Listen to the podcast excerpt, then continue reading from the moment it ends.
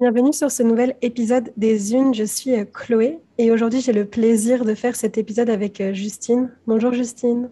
Bonjour Chloé. Justine, euh, c'est la première année que tu vas faire cette rentrée hors des bancs de l'école. Tu as un parcours de vie, une vocation, je dirais presque, d'être enseignante, enseignante de français au collège. Tu mhm. es très engagée sur euh, ton propre chemin de développement personnel et notamment autour des notions d'empuissancement de, femmes.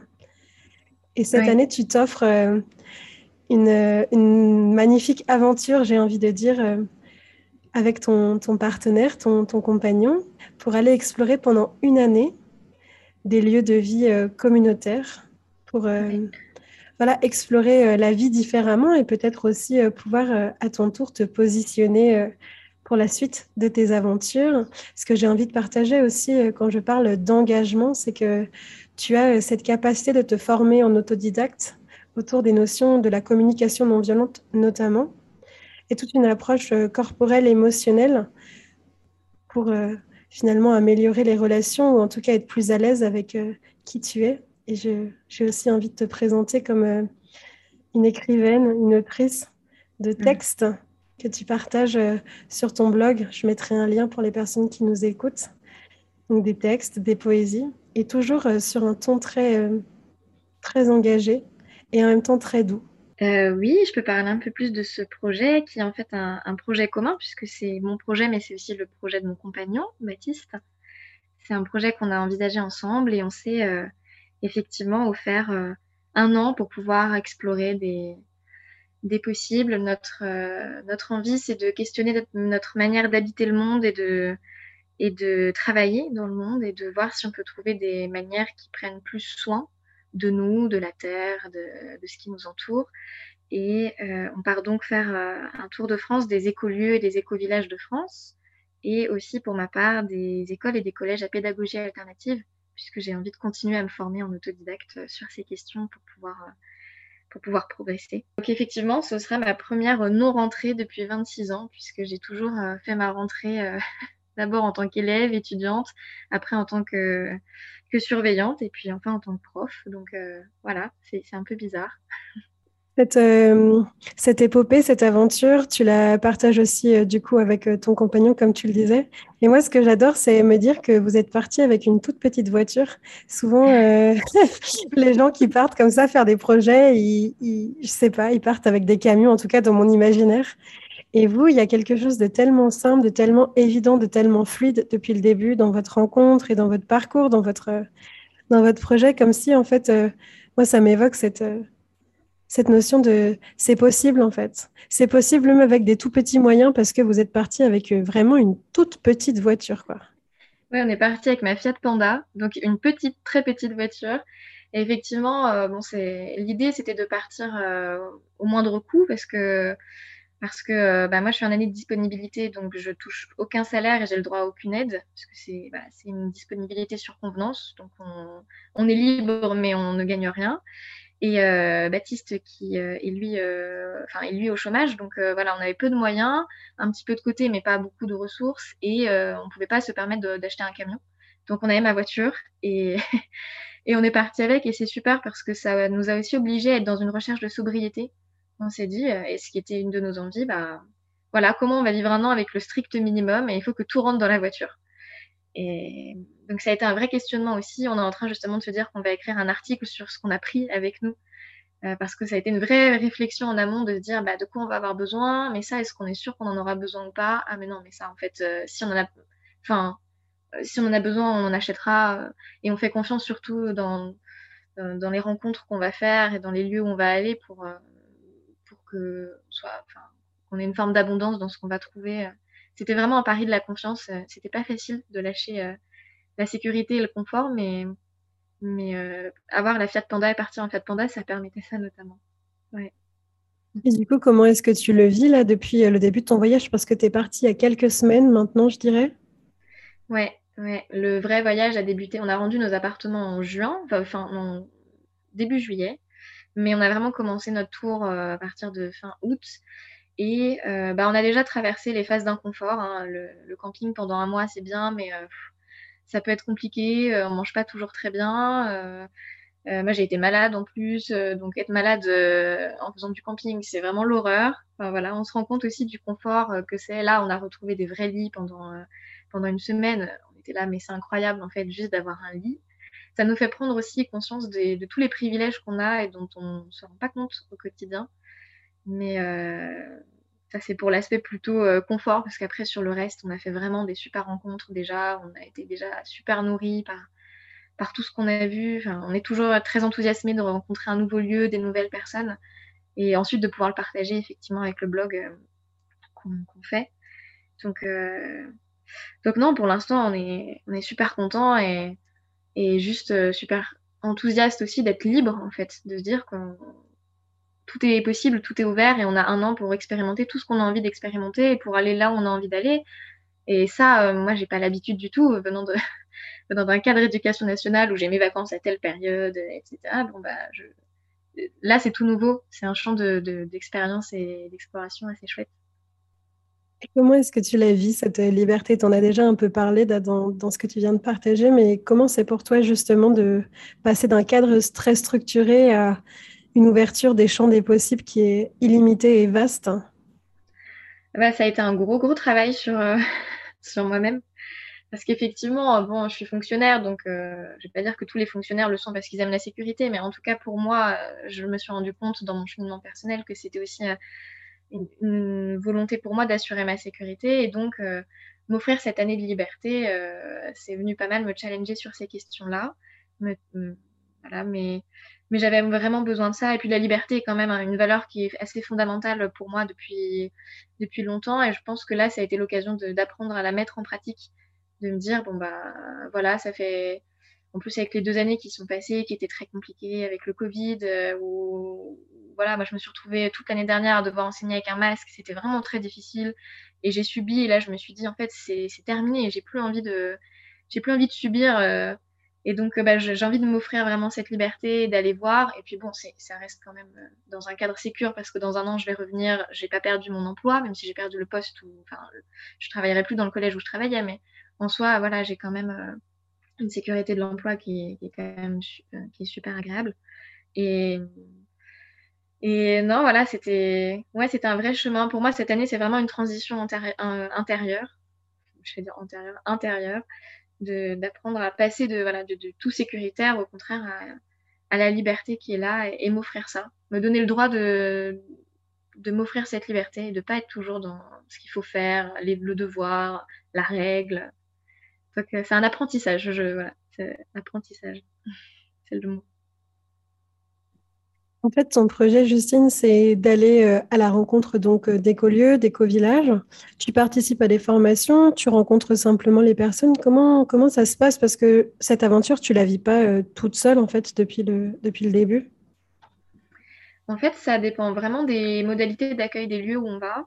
Il y a des lieux où on est allé plutôt en formation, comme à Sainte-Camelle, par exemple, où là, on, y va, on paye et on reçoit une formation qu'ils appellent immersive. Donc, on est, on est dans le lieu, on est avec les habitants, euh, on voit comment ils vivent et en même temps, on a un cadre de formation. Euh, là, actuellement, je suis au village démocratique de Pourgue. Donc, c'est encore une autre modalité. C'est ce qu'ils appellent des vacances immersives. Donc, il n'y a pas de formation, mais on est beaucoup plus en immersion. on va faire du woofing dans certains lieux. Voilà, ça dépend vraiment des modalités d'accueil. Il y a des endroits où on arrive, on paye en prix libre et conscient.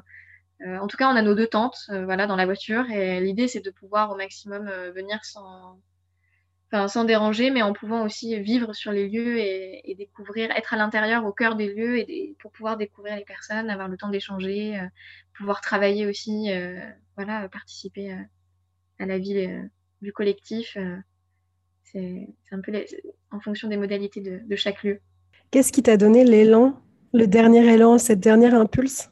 Pour euh, t'autoriser justement à, t'offrir ce cheminement et cette euh, transition, comme tu l'appelles?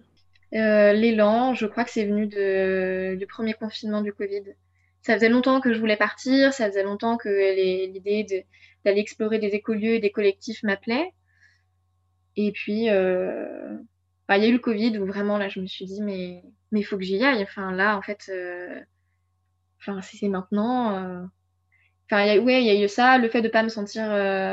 Enfin, d'être dans une année difficile dans mon travail aussi, où voilà, avec tous les masques, toutes les difficultés que ça a posé, ça m'a aussi. Moi, j'adore mon travail. Enfin, je veux dire, j'ai jamais voulu partir de mon travail. ça a toujours été une passion de me lever le matin. et, et en fait, le fait de me sentir pas très bien cette année, ça a été aussi un renversement parce que je me suis dit, bah là, j'ai moins de motivation à me lever le matin, donc c'est un signe pour moi fort de quand on est, quand on a plus, enfin quand moi j'ai plus envie de me lever, c'est qu'est-ce qui va pas et qu'est-ce que je dois changer. Et là, c'était, bah là, je dois changer de, je dois arrêter de travailler pendant un an. Enfin, c'était clair pour moi, même si c'était impensable jusqu'ici, parce que j'ai toujours travaillé, j'ai toujours aimé travailler, et donc euh, c'était aussi changer mon rapport au travail. C'était voilà, dans accepter cette liberté, d'accepter de pas travailler. Et qu'est-ce que je suis si je suis plus prof? Parce que je me définis beaucoup par mon travail. Donc, euh, donc ouais, c'était. Je pense qu'il y a eu le Covid, il y a eu ce qui a découlé du Covid, et puis il y a eu aussi bah, ma rencontre avec Baptiste qui quand même m'a aidé euh, à concrétiser le projet parce que le fait d'être deux, quand même, ça, ça aide. Vraiment, je me rends compte que que ça donne l'énergie aussi de se stimuler parce que à deux, parce que dans les périodes où on doute, bah, être deux, euh, voir l'autre qui dit mais si, mais ça va être super, il faut y croire, tu vois, ça va être trop bien. On dit mais oui, en fait, oui, bien sûr. Donc, euh, je pense que tous ces, ces éléments-là ont fait que voilà, je me suis sentie vraiment l'élan de me dire bah, maintenant, je concrétise, j'y vais, je vais mettre les mains dans la terre, c'est parti quoi. Oui, de l'idée en fait à l'action et tout ce processus euh, de la rencontre et puis peut-être aussi des phases, bah, comme tu le dis très bien, mais d'inconfort, presque même de dégoût de la situation actuelle et puis trouver tes ressources en fait pour, ben, pour y aller, quoi, pour y aller vraiment. Et, ce que je trouve aussi très chouette finalement dans ta démarche, euh, Justine, c'est que c'est vraiment euh, avec beaucoup de générosité que tu nous partages tes textes euh, que je suis là depuis, depuis quelques semaines maintenant sur, sur ton blog, mais aussi voilà, en privé. C'était important pour toi de, de, de prendre le temps d'écrire, le prendre le temps de transmettre? Ah oui, c'était c'est le premier truc, je pense, que j'ai dit à Baptiste quand on a décidé de faire ce projet. J'ai dit ah mais je, vais créer un blog. Enfin, pour moi c'était évident parce que parce que je crois que déjà ce qu'on fait c'est important de le partager parce qu'on voit plein de choses qui peuvent nourrir l'humanité au sens large. C'est un grand mot, mais mais vraiment je crois qu'on a de plus en plus besoin euh, dans notre société d'aller vers ces élans-là, de nourrir ces élans-là. Et donc pour moi c'était essentiel qu'on partage ce qu'on va voir, ce qu'on va travailler, les différentes modalités. Et puis, euh, parce que c'était aussi un moyen de rester en lien avec euh, nos familles, nos amis. Pour moi, c'est évident. C'était difficile de me dire, ah, je vais plus vivre près de ma famille et de mes amis, parce que j'aime beaucoup les voir. J'aime beaucoup euh, être nourrie par leur présence. Donc, me dire comment je reste en lien. Et puis aussi pour le plaisir de d'écrire, parce que moi, j'adore ça. Et enfin, voilà, c'était. vraiment évident. Et puis, ça permet aussi de, prendre le temps d'intégrer l'expérience. Enfin, pour moi, l'écrit, c'est vraiment une intégration de l'expérience. Et donc, c'est important après chaque lieu pour moi de me poser, de prendre le temps de me dire, OK, qu'est-ce que j'ai envie de dire sur ce lieu Qu'est-ce qui m'a marqué euh, Quel regard critique je peux avoir dessus C'est vraiment, ça fait vraiment partie prenante de mon expérience, de ma façon de d'incorporer, d'intégrer une expérience passée par l'écrit. Donc, euh, ouais, c'était évident. J'ai même pas réfléchi. Euh. C'est précieux ce que tu nous partages là. Souvent, euh, il y a beaucoup d'expérience dans le faire, dans le faire, dans le faire. Comme dans cette consommation, on ne prend plus vraiment le temps de s'arrêter pour, bah, comme tu l'as très bien dit, incorporer, sédimenter, digérer les expériences qu'on se donne à vivre. Et tu parlais aussi de sobriété, tout ton processus aussi euh, de choix dans les vêtements, dans le matériel que vous avez emmené dans cette Fiat Panda. ça m'évoque aussi vraiment cette notion d'écologie intérieure, en fait et euh, dans le relationnel et dans l'intrapersonnel et aussi euh, ben, du coup dans cette découlante euh, du, du, matériel en fin de compte. Oui, tout à fait. De toute façon, l'idée aussi de cette année, c'était c'était aussi d'aller travailler sur nous, de, continuer à explorer ce qu'on est, ce dont on a envie, quels sont nos besoins. c'est vrai que la question de l'écologie intérieure, et j'aime bien maintenant ce terme plutôt que développement personnel que j'ai utilisé pendant longtemps, mais le terme d'écologie intérieure, ça fait un petit bout de temps maintenant que je commence à, enfin, je commence à y travailler. Et, pour moi, c'est essentiel de continuer à, grandir, à, se poser des questions sur soi-même, euh, sur le monde. Moi, je me suis toujours posé 15 000 questions. Enfin, ma mère, mais toujours, tu te poses, ma mère, ma famille, tu poses trop de questions. Hein, j'ai toujours passé mon temps à me poser des questions. Pourquoi c'est comme ça? Et, et, pour moi, c'est essentiel de continuer à se poser les questions et à, et aller travailler, à dire ok, bah, je vais voir qu'est-ce que ça me fait. Les expériences sont pas toujours euh, l'expérience à Saint-Camel, pour moi, était assez forte émotionnellement. Ça m'a confrontée à des, peurs face au collectif ou des difficultés. Et c'était pas forcément euh, agréable, parce qu'en fait, c'est pas un voyage que agréable. On sait qu'on ne veut pas se confronter qu'à de, de l'agréable, mais c'est le but aussi, parce qu'on a envie de.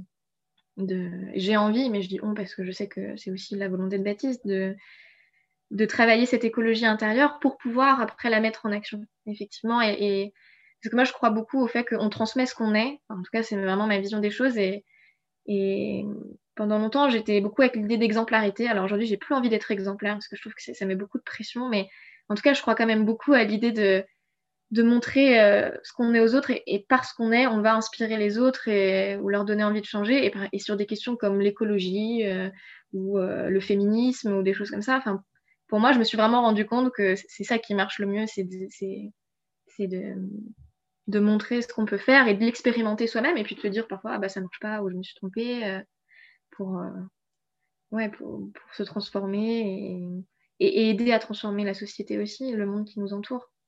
Parce que forcément, si on bouge, les choses bougent autour de nous. C'est. Hmm.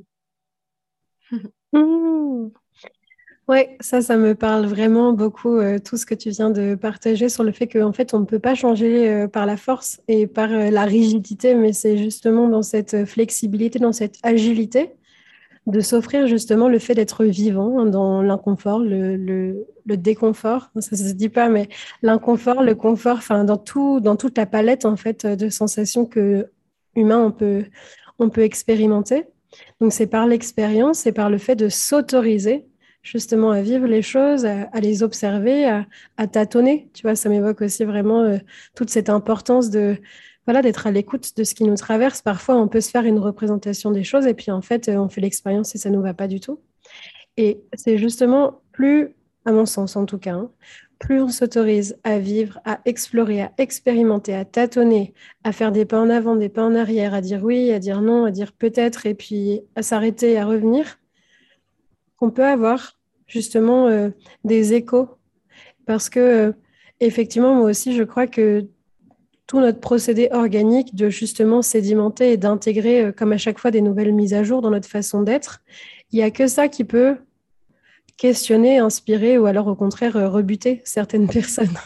Parce que, ben voilà, on est tout le temps, on est des êtres sociaux, on est tout le temps en interaction.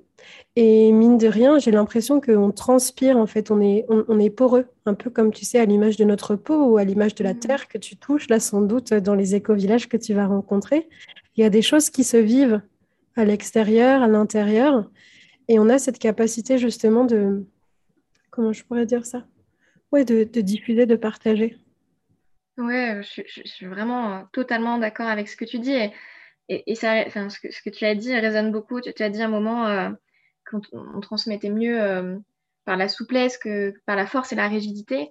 Et, moi, j'en ai fait vraiment l'expérience parce que j'ai été militante féministe pendant une certaine période de ma vie. J'étais très en colère. Euh, je voulais vraiment que les choses elles changent, je voulais vraiment qu'elles avancent parce que comme j'ai mis dans la description idéaliste terre à terre, je suis idéaliste mais j'ai envie que les choses elles changent euh, matériellement donc j'aime me, mettre dans l'action et, et, vraiment j'ai passé trois années où je faisais plein plein de choses, j'allais je manifestais, j'écrivais des articles, mais en fait, euh, en fait, j'ai saoulé tout le monde autour de moi. Mais mes amis, ils en pouvaient plus, ils en avaient assez parce que j'étais très directive. j'étais sûre de ma vérité. J'étais là, il faut pas faire ça, il faut faire comme ça. Et je me fâchais. et ça menait des, moments de, c'était c'était compliqué. C'était vraiment compliqué. Et puis bon, j'ai fait un travail intérieur sur ça et, et je me suis rendu compte aujourd'hui que c'est et mes amis me le disent, hein, mes amis qui me connaissent depuis longtemps, me disent mais mais maintenant, c'est beaucoup plus simple de parler avec toi, Justine, euh, sur des questions avant qui étaient difficiles. Euh, on peut discuter. Euh, et, c'est vrai que je me suis rendu compte que, en fait, les choses passent mieux quand on les incarne plutôt qu'essayer de les imposer aux autres, même si ça nous paraît juste, parce que ça me paraissait vraiment juste. Pour moi, c'était un combat tellement juste. Il fallait absolument que, le monde entier devienne féministe. Et, et en fait, j'ai arrêté complètement de militer mais je me suis rendu compte que dans ma pratique, en utilisant du langage inclusif, par exemple, euh, de l'écriture inclusive, en mettant juste à chaque fois le focus en disant est-ce que vous avez vu ça ou pas? Mais je faisais dix fois plus parce que euh, les gens se braquaient pas autour de moi, et, ce qui est normal, parce qu'ils se sentaient pas attaqués ou agressés. Et en fait, finalement, euh, j'ai même des amis qui détestent l'écriture inclusive. Au début, ils n'aimaient pas et qui l'utilisent maintenant de temps en temps. Et ça, pour moi, c'est juste une victoire de, de me dire, enfin, une victoire, mais, mais pour moi-même, en fait, de me dire, bah, tu vois, en fait, il faut choisir le, enfin, il faut, c'est pas il faut, c'est choisir le chemin de, de la souplesse et de l'incarnation. En fait, c'est, ça marche beaucoup mieux que, que, la rigidité et la force, même si euh, au fond c'est pour la même chose que tu as envie de, c'est la même chose que tu as envie de transmettre. Entre ce que je dis aujourd'hui et ce que je disais avant, c'est, pareil, mais c'est pas la même manière de le transmettre. Et je me rends compte aussi dans ma pratique en tant qu'enseignante que si on cherche trop à être dans la force et dans la contrainte, ça marche pas. En fait, il, faut, voilà, l'important c'est d'instaurer un, climat de, de, confiance, de dialogue possible. Et ça, c'est vraiment, c'est ça qui est vraiment précieux pour, pour que les choses changent autour de soi, pour véhiculer ses idées. Tu soulèves une notion euh, tellement précieuse et tellement importante euh, qu'on aborde beaucoup en programmation neurolinguistique, vraiment sur cette idée que on a chacun notre carte du monde, notre représentation, nos façons de voir les choses, et c'est tout à fait légitime en fait. Et euh, à partir du moment où on prend conscience qu'on voit les choses avec nos propres lunettes, avec nos, propres bah, façons de voir le monde, et que les gens c'est complètement différent, dès lors qu'on observe, qu'on en prend conscience, bah, on peut peut-être justement trouver un espace, ça aussi, la, communication euh, consciente, elle en parle beaucoup. On peut trouver un espace où on se, rejoint, en fait. On se rejoint dans la relation et non plus forcément dans la raison. Et, et oui, enfin, moi, je suis vraiment euh, profondément euh, convaincue par la puissance de la douceur, en fait. C'est vraiment une approche qui est extrêmement puissante, en fait. Puissante dans le sens où elle met en confiance, elle est confortable et on s'en rend même pas compte, mais ça vient juste ça vient diffuser en fait. C'est moi je sais pas, c'est ça qui me vient aujourd'hui, mais c'est comme ces, ces, racines, tu vois, qui poussent comme ça dans les, dans les profondeurs du, du, sol, quoi, et puis à leur rythme tranquillement, elles font juste ce qu'elles ont à faire, et puis parfois elles vont, elles vont rencontrer d'autres et, et ça va et ça va émerger en fin de compte. Mmh.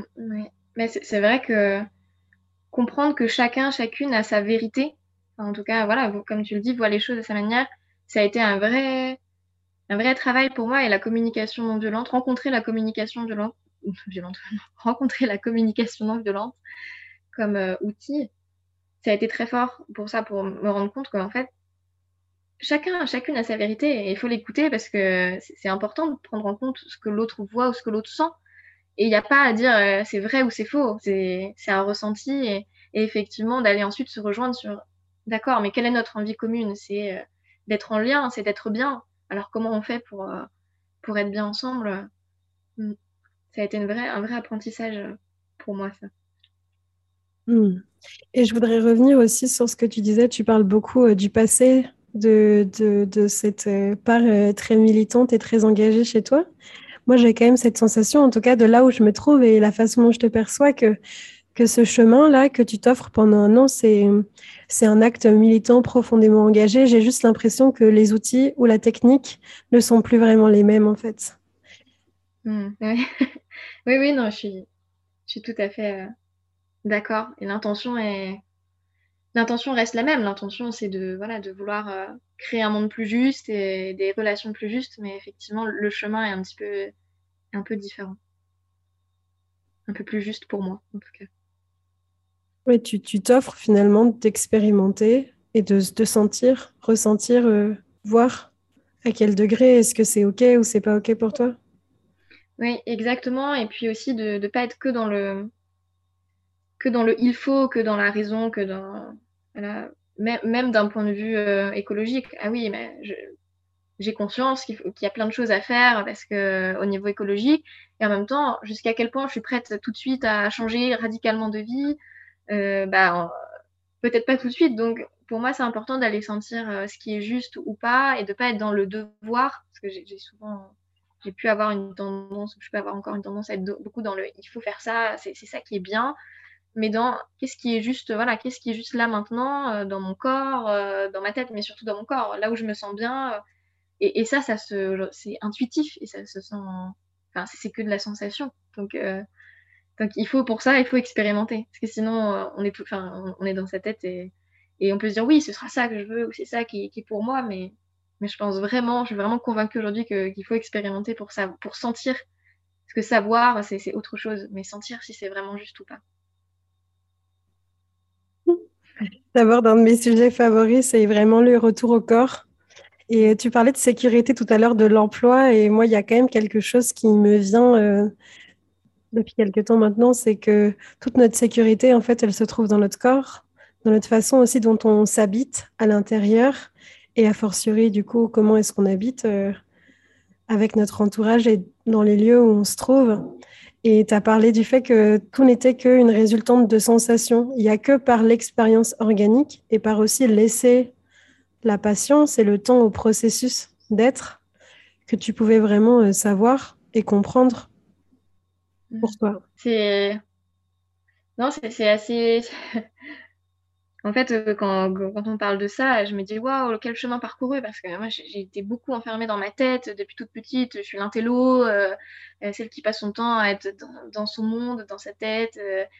et je me dis, enfin, je me dis que je suis heureuse maintenant de voir que que wow, je, commence enfin à comprendre que oui, effectivement, c'est dans c'est dans le corps que ça joue. En tout cas, c'est le, corps c'est c'est d'abord et effectivement, la sécurité, je suis complètement d'accord avec toi. Et je suis en train de faire ce chemin-là, de comprendre que la sécurité, elle n'est pas à l'extérieur dans tout ce qu'on met, dans le fait d'avoir un appart, euh, un boulot euh, sécurisant, euh, plein d'amis super. Mais justement, quand on n'a plus tout ça, et c'est notamment ce qui m'a traversé il y a deux semaines, c'était ça. C'était, je me sens insécure. Et pourquoi? Bah Parce que j'ai plus mes repères extérieurs. Bah oui, mais comment du coup je vais chercher cette sécurité à l'intérieur de moi? Qu'est-ce que je peux, qu'est-ce que je, voilà, qu'est-ce que je peux aller sentir pour me dire mais ça va, en sécurité et tout, tout va bien. C'est un vrai, euh, mais c'est un vrai chemin parce qu'on n'est pas, on n'est pas habitué et, et, je vois dans l'éducation, on n'apprend on pas non plus aux enfants ça. Enfin, on, apprend toujours que la sécurité elle est à l'extérieur. Travaillez bien à l'école, vous aurez un bon travail. On ne dit pas, euh, enfin, apprenez à vivre pour être heureux. Enfin, c'est pas. Donc déjà, c'est voilà, c'est normal que on arrive et qu'on soit là à, tout projeter à l'extérieur parce qu'on nous apprend jamais à être à l'intérieur de nous-mêmes et à comprendre ce, ce qui se passe, ce qui, ce qui se ressent. Et ça, c'est pour moi, c'est un vrai problème de l'éducation nationale. Enfin, de l'éducation, mais nationale en particulier. Bah, justement, j'avais envie de t'interroger là-dessus. En fait, donc cette année, tu vas aller à la rencontre euh, de pédagogie. Euh, je n'ai pas vraiment envie de les appeler alternatives parce que pour moi, elles sont primordiales, mais en tout cas de différentes pédagogies de celles qui sont proposées dans le, dans le lot commun, on va dire ça comme ça. Euh, tu as aussi décidé, après cette année de césure, de revenir travailler pour l'éducation nationale. Est-ce que du coup, euh, tu, comment tu te projettes en fait avec euh, toutes ces découvertes? Est-ce que c'est des choses que tu vas pouvoir réinsuffler euh, par ailleurs ou est-ce que c'est pas encore quelque chose qui te traverse? Alors, mon envie, c'est de. les, pédagogies, effectivement, on ne devrait pas les appeler alternatives et je suis complètement d'accord avec toi là-dessus depuis que j'ai passé mon concours en 2015, je me suis toujours intéressée à ça. Donc j'ai toujours essayé de d'attraper par-ci par-là des choses qui me semblent intéressantes, la pédagogie de projet, euh, le, le, fait de travailler plus en, collectif ou en collaboration. Euh, pour moi, c'est vraiment important et j'essaie déjà de les insuffler dans mes classes. Après, effectivement, à 30 par classe, c'est très très compliqué de d'innover en termes de pédagogie parce que c'est juste il y a du cadre à mettre, euh, c'est compliqué. Et donc, euh, mais, mais, mon envie, c'est de continuer à me former plus concrètement. Je, travaillais l'an dernier euh, bénévolement à côté de mes cours dans l'éducation nationale, dans un collège expérimental aussi, pour me nourrir de ce qui, de ce qui se fait ailleurs. Et mon envie, c'est vraiment ça, cette année, de continuer à me former pour voir ce que je peux prendre, comment je peux améliorer ma pratique. Après, je sais que je vais pas faire de miracle dans l'éducation nationale parce que, voilà, encore une fois, 30 par classe, c'est juste pas possible. Enfin, je vois bien tous les groupes que j'ai pu voir, c'est 10, 15, 20 élèves maximum. Donc, euh, pour moi, tant qu'on n'aura pas réglé ce problème de fond du nombre d'enfants par classe, euh, rien ne pourra aller, même avec toutes les bonnes, la bonne volonté du monde et les bonnes pédagogies. Et après, euh, mon questionnement, c'est est-ce qu'à terme, je vais quitter ou pas l'éducation nationale? Et ça, je ne sais pas. Pour moi, c'est très compliqué encore de,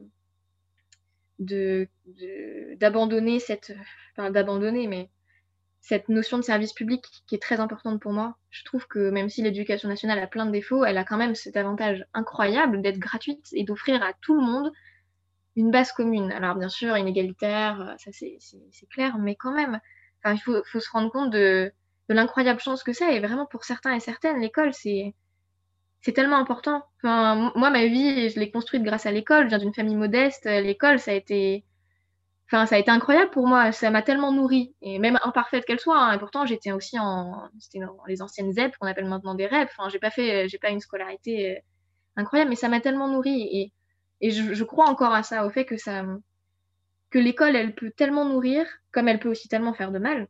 Et, j'ai du mal à lâcher l'idée que je vais, moi, essayer de, de ramener ça dans le service public. Mais c'est un vrai questionnement parce que dans le service public, on souffre, les profs souffrent, les élèves souffrent, les parents souffrent. En fait, tout le monde souffre tellement. Et alors là, avec le Covid, euh, c'était encore pire pendant deux ans. Je me dis, est-ce qu'on peut continuer longtemps comme ça? Est-ce que je vais continuer moi longtemps à m'infliger ça? Et en même temps, je me dis, mais si tous les, les profs qui sont un peu conscients ou qui ont envie de faire autrement partent, mais on va laisser à des enfants qui n'auront pas le choix parce que de toute façon, les écoles euh, dites alternatives, euh, en général, elles sont payantes et chères. Euh, bah, ça ne participe, enfin, c'est pas pour tout le monde. Donc voilà, ça, c'est des gros questionnements que j'ai. Et je sais pas encore, je, je m'en suis pas encore dépatouillée, mais c'est l'occasion cette année de, de, me questionner, de continuer à me questionner. Merci d'aborder ça, Justine. Moi, c'est des grands questionnements. Il y a quelques années maintenant, j'ai fait ce chemin aussi. Donc, je suis partie pendant un an à la rencontre de maraîchères, de maraîchers, pour aller aborder justement ma, ma place avec moi-même, ma place dans le monde, ma place avec les autres, et pour euh, ben, peut-être m'offrir à ce moment-là une nouvelle perspective dans, dans, dans ma vie. Et depuis, euh, intimement, je, je, nourris cette idée que j'ai envie de partir, partir loin de la ville où je me sens bien, où ça me demande, parce que je suis un légume hors sol, encore plus et plus et plus d'énergie pour euh, rester aligné, ancré, pour me densifier, pour trouver euh, des ressources. Euh, voilà, pour être à l'aise avec qui je suis et aussi avec mon entourage et dans, le cadre de mon travail. Et c'est vraiment des, des, des, grandes questions qui m'animent, vis-à-vis desquelles je n'ai pas de réponse toute tracée. Je ne sais pas. Mais je suis toujours là, comme ça, en train de me questionner, dans cette envie de, de, de partir m'isoler au fin fond du Vercors ou de rester comme ça en ville. Et tu vois, quand tu dis, euh, ben voilà, il reste qui dans le bateau, en fait? S'il y a que des machines, que des automates ou que des personnes, en fait, qui n'ont pas déconstruit, qui n'ont pas fait ce chemin de conscience, où sont les pionniers, où sont les personnes qui diffusent? Et je crois que c'est encore ce, truc-là qui me retient de rester aussi. Euh, ben moi, j'habite euh, en banlieue parisienne et je fais un travail d'accompagnement pour se reconnecter au vivant en soi, pour euh, continuer toujours plus à s'accueillir avec de l'humanité, avec douceur, avec beaucoup d'amour. Et souvent, je me dis, bah voilà, je, je crois que j'ai aussi ce rôle, pour l'instant en tout cas, de rester, pour aller euh, diffuser ou passer cette lumière et cet amour qui vibre autour de moi. Mais, euh, mais tu as aussi dit quelque chose qui est, qui est tellement précieux, c'est jusqu'à à, quel moment, en fait? Tu vois, cette distinction entre le service et le sacrifice, sacrifice qui est très poreuse, en fin de compte. Est-ce que c'est juste? Et c'est vraiment des questionnements, hein, mais moi, j'ai toujours pas de réponse. Et peut-être que le podcast, c'est aussi pour moi une source de, de rencontres, tu vois, de, de, permettre à vous, chères femmes, de, de, venir aussi à ma rencontre depuis là où je me trouve, et puis de, de m'inspirer, de me questionner. En fait, c'est pour changer les choses. Est-ce qu'on est complètement hors du système ou est-ce qu'on est à l'intérieur? De quelle façon est-ce qu'on s'engage? Avec quelle technique? Avec quels outils? Est-ce que euh, on, nourrit notre pratique quotidienne? Je ne sais pas. Oui, je crois qu'il n'y a pas de, réponse toute faite et, la réponse, on l'a fait en cheminant. Et effectivement, quelle place on a dans le monde, quelle place on, veut avoir. Mais moi, ça me rappelle juste, il y, a, un an, j'ai rencontré un élève euh, qui s'appelle Eddie et c'était un élève qui était, même avant de, l'avoir, je raconte cette anecdote parce que pour moi, ça a été vraiment une incroyable rencontre, ma plus belle rencontre de, prof, je pense, même si j'en ai fait déjà des belles. Et un élève, avant de l'avoir, tout de suite, on m'a dit Ah, oh, lui, tu vas voir, c'est une horreur. Parce que, bon, malheureusement, les, profs euh, ont tendance un peu euh, déjà à prévenir les autres, ce que je n'aime pas trop, parce que j'aime bien avoir un élève et ne pas savoir euh, ne, ne, pas savoir d'où il vient, lui laisser une chance, en fait, laisser une chance à chacun, chacune de renouveler à chaque année. Et donc tout de suite, on m'avait dit, tu verras cet élève, il est horrible. Et j'ai rencontré ce, ce garçon qui avait 14 ans, 15 ans, hein, il était en troisième. Et c'était un garçon, mais incroyable, incroyable. C'était un, je pense que c'était un garçon au potentiel, je sais pas parce que je, n'étais pas diagnostiqué, mais avec des, des, questionnements sur le monde. Et alors oui, il avait un, il avait un problème avec l'autorité. Il détestait l'autorité. Il aimait toujours remettre en cause l'autorité des adultes. Mais il était fin. Et en fait, moi, j'ai adoré travailler avec cet élève. Et on a, enfin, on a lié une vraie relation de confiance. Et, euh, au point qu'à la fin, il venait me voir et il me disait, il me disait, mais je sais, il me dit, j'ai des problèmes pour, j'ai des problèmes pour, euh, pour gérer mes émotions. Comment je peux faire, madame? Comment je peux, comment je peux m'améliorer? Et je me disais, mais en fait, ce, garçon dont j'ai entendu tellement de mal autour de moi, parce que aussi il a été compliqué et que voilà, pour certains, c'est des profs qui souffrent encore une fois. C'est difficile d'être tout seul devant une classe de 30 élèves quand euh, on a décidé, quand les élèves ont décidé d'être méchants. Euh, enfin, c'est pas facile. Mais je me disais, waouh et, je me disais, mais cet élève, personne n'avait jamais regardé comme quelqu'un qui, qui peut apporter quelque chose. Et je lui dit, je lui dit, mais Eddie, mais tu te rends pas compte? Je lui dit, bon, je dit, t'es une huître. Je lui dit, t'as une grosse carapace là euh, de méchant. Mais je lui dit, mais t'as une perle au fond de toi. Il faut que tu t'en rendes compte. C'est incroyable ce que tu fais, ce que tu dis. Juste, tu le mets pas à bon escient. Et je me dis, mais, des, élèves comme ça, enfin, je sais pas quoi, s'ils sont tout seuls après. Alors bien sûr, je ne dis pas que je suis la seule à être comme ça. Hein. Il y a plein de profs super géniaux qui, qui, sont là pour les élèves. Il y en a plein, plein partout.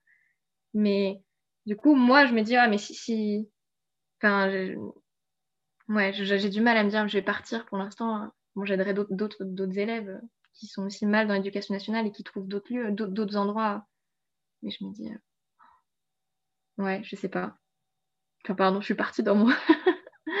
non, non, mais ne t'excuse surtout pas. C'est bien aussi, tu vois, ce podcast, il est créé pour ça, en fait. Il est créé mmh. pour euh, questionner, et puis peut-être aussi laisser des choses en suspens. Peut-être que si on refait cet épisode euh, à ton retour d'Alterville, les choses auront euh, peut-être euh, peut-être changé, mais c'est important justement, tu vois. Moi, je te disais, j'ai pas de réponse toute tracée. Je me questionne vraiment au quotidien. Je passe ma vie à faire des allers-retours, à être vraiment dans cette grande spontanéité.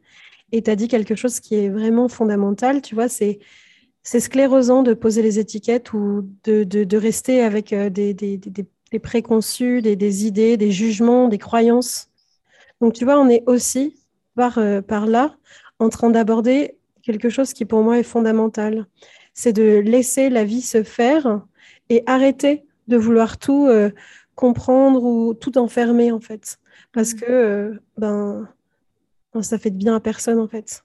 Et justement, je pense qu'en tant qu'adulte, jeune adulte, et c'est notamment le, le, public que j'ai l'impression de toucher euh, principalement avec ce podcast. Je crois qu'on a vraiment ce, rôle à jouer aussi de, dans cette idée que, tu vois, il y a des gens plus âgés et il y a aussi des gens qui sont devant nous. Et peu importe leur âge, peu importe leur genre, on, s'en fout complètement. Mais et on revient sur ce qu'on disait tout à l'heure. En fait, on a cette possibilité d'inspirer. On a cette possibilité aussi peut-être de réinsuffler beaucoup d'amour, beaucoup de, de, créativité, beaucoup de liberté et de, de, de souveraineté en ce sens où juste observer les gens sans mettre d'étiquette. Ah, lui, il est comme ça. Elle, elle est comme ça. Ah non. Ah, blablabla. Mm. Tu vois? Juste ça. C'est peut-être euh, c'est peut-être la graine que j'ai envie de semer dans cet épisode, en fait. Sortir de, ces idées euh, toutes faites qu'on qu'on appose, en fait, en permanence. Et juste regarder juste ça changer son regard, orienter les choses de façon différente et tourner sa posture en fait. Et ça, on revient sur euh, voilà mon sujet favori, mais ça passe aussi par notre façon d'être avec nous-mêmes dans notre propre corps. On ne peut pas être en interaction, en relation avec les autres de façon saine, soutenante, si déjà avec soi-même, on est dans le jugement, on est dans, dans, dans l'attente, dans la croyance et dans, dans les limitations permanentes en fait. Et par rapport au rapport au corps, euh, une des choses qui m'a le plus aidé, par exemple, pour être prof, c'est ma pratique du yoga et de la danse libre. Qui n'a rien à voir avec l'enseignement en tant que tel, mais qui m'a permis, qui me permet tellement de lâcher, voilà, lâcher les tensions. Avec la danse libre, de lâcher beaucoup les tensions que j'ai plus du coup en, revenant en salle de classe ou que j'ai moins en tout cas. Le yoga, d'apprendre à respirer, ça, ça a été, pour moi, ça a été d'apprendre à, être droite, à respirer, à me dire voilà, accueil, euh, accueil. Là, il y a une tension, accueil. Et, et c'est, pour moi, c'est des outils du corps, mais en fait, qui me servent tous les jours dans ma pratique euh, enseignante. Et je me dis, c'est incroyable quand même, parce que, a priori, on se dit, ça n'a rien à voir, mais c'est tellement juste que tu dis d'être bien dans son corps pour, euh, et de, bien habiter son corps sans jugement, voilà, juste en étant là pour, pour pouvoir être bien dans sa vie. et insuffler au maximum, semer des graines au maximum, enfin voilà, être, être là, être présent, transmettre ce qu'on est. Je trouve que c'est vraiment ça l'important. J'ai envie de te proposer euh, pour euh, clôturer cet épisode, peut-être voilà un message, une phrase, euh, quelque chose qui t'inspire ou tout à fait, tout à fait autre chose pour les personnes qui nous écoutent. Peut-être qui elles aussi se questionnent, qui voilà, je te laisse, je te laisse libre dans ce que tu as envie de partager ton dernier mot pour, pour cet épisode. Mon dernier mot, c'est difficile, mais je crois que le, la, la phrase qui m'a le plus aidée dans ma vie ou qui m'a le plus soutenue, qui est très galvaudée, mais que j'adore quand même, c'est cette fameuse phrase de Nietzsche qui dit Deviens ce que tu es. Et vraiment, pour moi, l'idée, c'est de faire en sorte de devenir toujours plus la personne qu'on est au fond de nous, la personne authentique, et pas celle qu'on attend, euh, celle qu'on croit être ou celle qu'on pense qu'on doit être pour faire plaisir euh, aux autres. Et c'est un vrai chemin. Et c'est pas toujours facile et c'est pas toujours confortable, au contraire, mais mais pour moi, c'est le plus important parce que c'est ça qui permet de la joie, d'être en joie, de vivre en joie. Et, ça passe beaucoup par le corps. Je m'en rends compte aujourd'hui, par le corps, mais par la confiance en ses sensations. Donc euh, voilà, j'ai vraiment envie de transmettre ça et c'est ce que j'essaie de transmettre à mes élèves tout le temps. Vous êtes incroyable, soyez ce que vous voulez être, pas ce qu'on vous dit d'être. Vous voulez pas devenir avocat, faites pas des études d'avocat. Vous voulez être menuisier, soyez menuisier. C'est ça l'important, de faire ce qu'on a envie, de faire d'être ce qu'on est au fond. Donc euh, voilà, ce que peut-être mes derniers mots. J'adore. Et j'adore que tu, que tu soulignes euh, cette notion de joie, cette notion de plaisir, cette notion, euh, ouais, cette notion juste de, joie et de plaisir qui est vraiment une source et un moteur de vitalité euh, illimité. Mmh. Vraiment, c'est moi, c'est ce que je touche en ce moment et, et que j'ai envie de continuer à développer en fait c'est juste ce, plaisir d'être vivant. Et tu vois, j'ai fait un rêve il y a quelques jours, Justine, que j'ai envie de te partager, mais du ah coup, que je veux aussi partager à tout le monde. C'est... J'ai fait ce rêve, où, euh, un rêve très simple, où je, vivais une journée, euh, tout ce qu'il y a de plus classique euh, dans, voilà, dans, dans, dans, ma routine, dans mon quotidien. Et en fait, dans ce rêve, chaque mouvement que je faisais, tu vois, sortir de mon lit, prendre ma brosse à dents, c'était extatique. Hmm. et en me réveillant, je me suis vraiment dit, mais, mais oui, en fait, tout est là, tout est avec moi, tout est en moi. Et juste, euh, parfois, je l'oublie. Beaucoup, souvent, je l'oublie. Et je crois que peut-être mon, un de mes seuls travaux, c'est de, peut-être pas un des seuls, mais en tout cas, c'est de me rappeler de toute cette vitalité, de tout ce plaisir et de tout ce bonheur juste à être être vivant euh, exactement comme on est. Voilà, c'est la fin de cet épisode. Merci à toi, Justine, d'avoir été euh, avec nous depuis, euh, depuis le village de Pourgue. Je salue d'ailleurs Ramine, si tu nous écoutes dans ce podcast, qui fait des formations absolument exceptionnelles sur le collectif, sur la gestion des conflits que j'ai eu l'occasion bah, de rencontrer dans une de ces, de ces formations qu'il propose tout au long de l'année. Donc vous pouvez aussi aller retrouver le village de Pourgue et, tout ce qu'il propose. Euh, voilà, merci pour votre écoute, merci pour votre présence, merci à tous ces messages que je reçois depuis euh, la création de ce projet. C'est, vraiment très, très encourageant à, continuer à développer ces partages de cœur à cœur qu'on peut, euh, peut s'offrir et aussi honorer. Voilà, encore une fois, le, simple fait d'être vivant avec toute cette palette, toute cette diversité, toute cette multiforme de, personnes qu'on peut être déjà pour nous, mais toutes les unes, les uns avec les autres. Si vous souhaitez participer, n'hésitez pas à m'écrire. Je pense que ce projet de podcast, c'est vraiment euh, une opportunité à part entière euh, aussi de développer euh, cette confiance dans le fait que ce qu'on a à partager, c'est précieux, c'est unique et il n'y en a aucune autre qui est comme nous. Et ça, c'est notre plus beau cadeau. Voilà. De cœur à cœur, Chloé.